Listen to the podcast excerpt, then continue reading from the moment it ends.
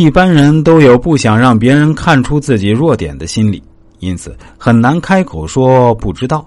但是有时承认自己不知道，反而可以增加人们对你的信任，因为直截了当的说不知道，会给人留下非常诚实的印象，并且敢于当众说不知道，其勇气足以让人佩服。这样，人们对你所说的其他观点，会认为一定是千真万确才会说，因此对你也就会更加信任。此外，通过说不知道，也拉近了与众人的距离。使你在可信的同时显得更加亲切。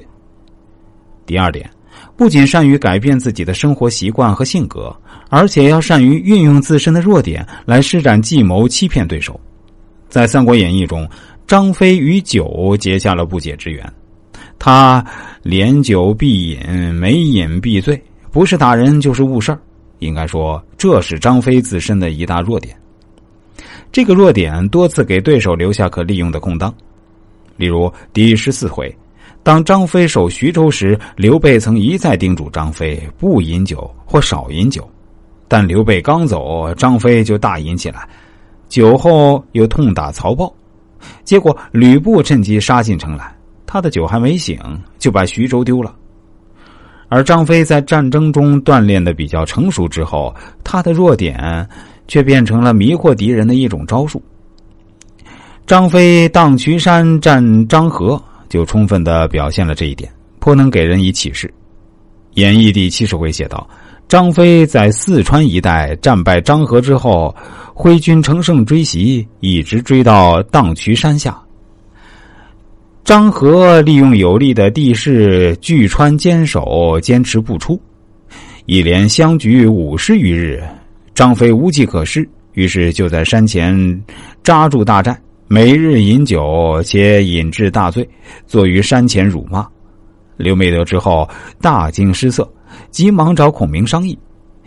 诸葛亮不但没有惊慌，反而立即派魏延送去三车好酒，还在车上插着军前公用美酒的大旗。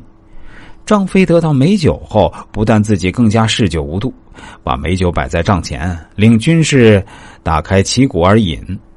那张合在山上看到此情况，再也按捺不住杀敌的心情，带兵趁夜下山，直袭蜀营。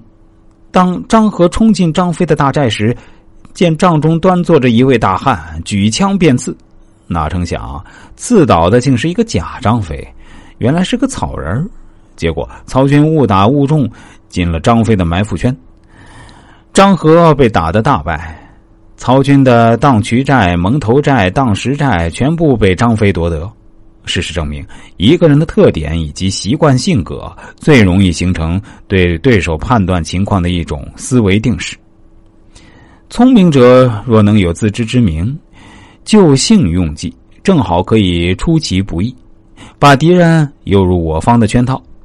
张飞素以饮酒误事闻名。而这次作战，他却利用自己喝酒误事留给别人的固定印象，把骁勇善战的张合诱出了荡景山。可真是酒中出奇谋啊！可见，一个人若能够正确的认识自身的弱点，并顺势加以利用的话，弱点常常可以转化为用谋的一种绝技。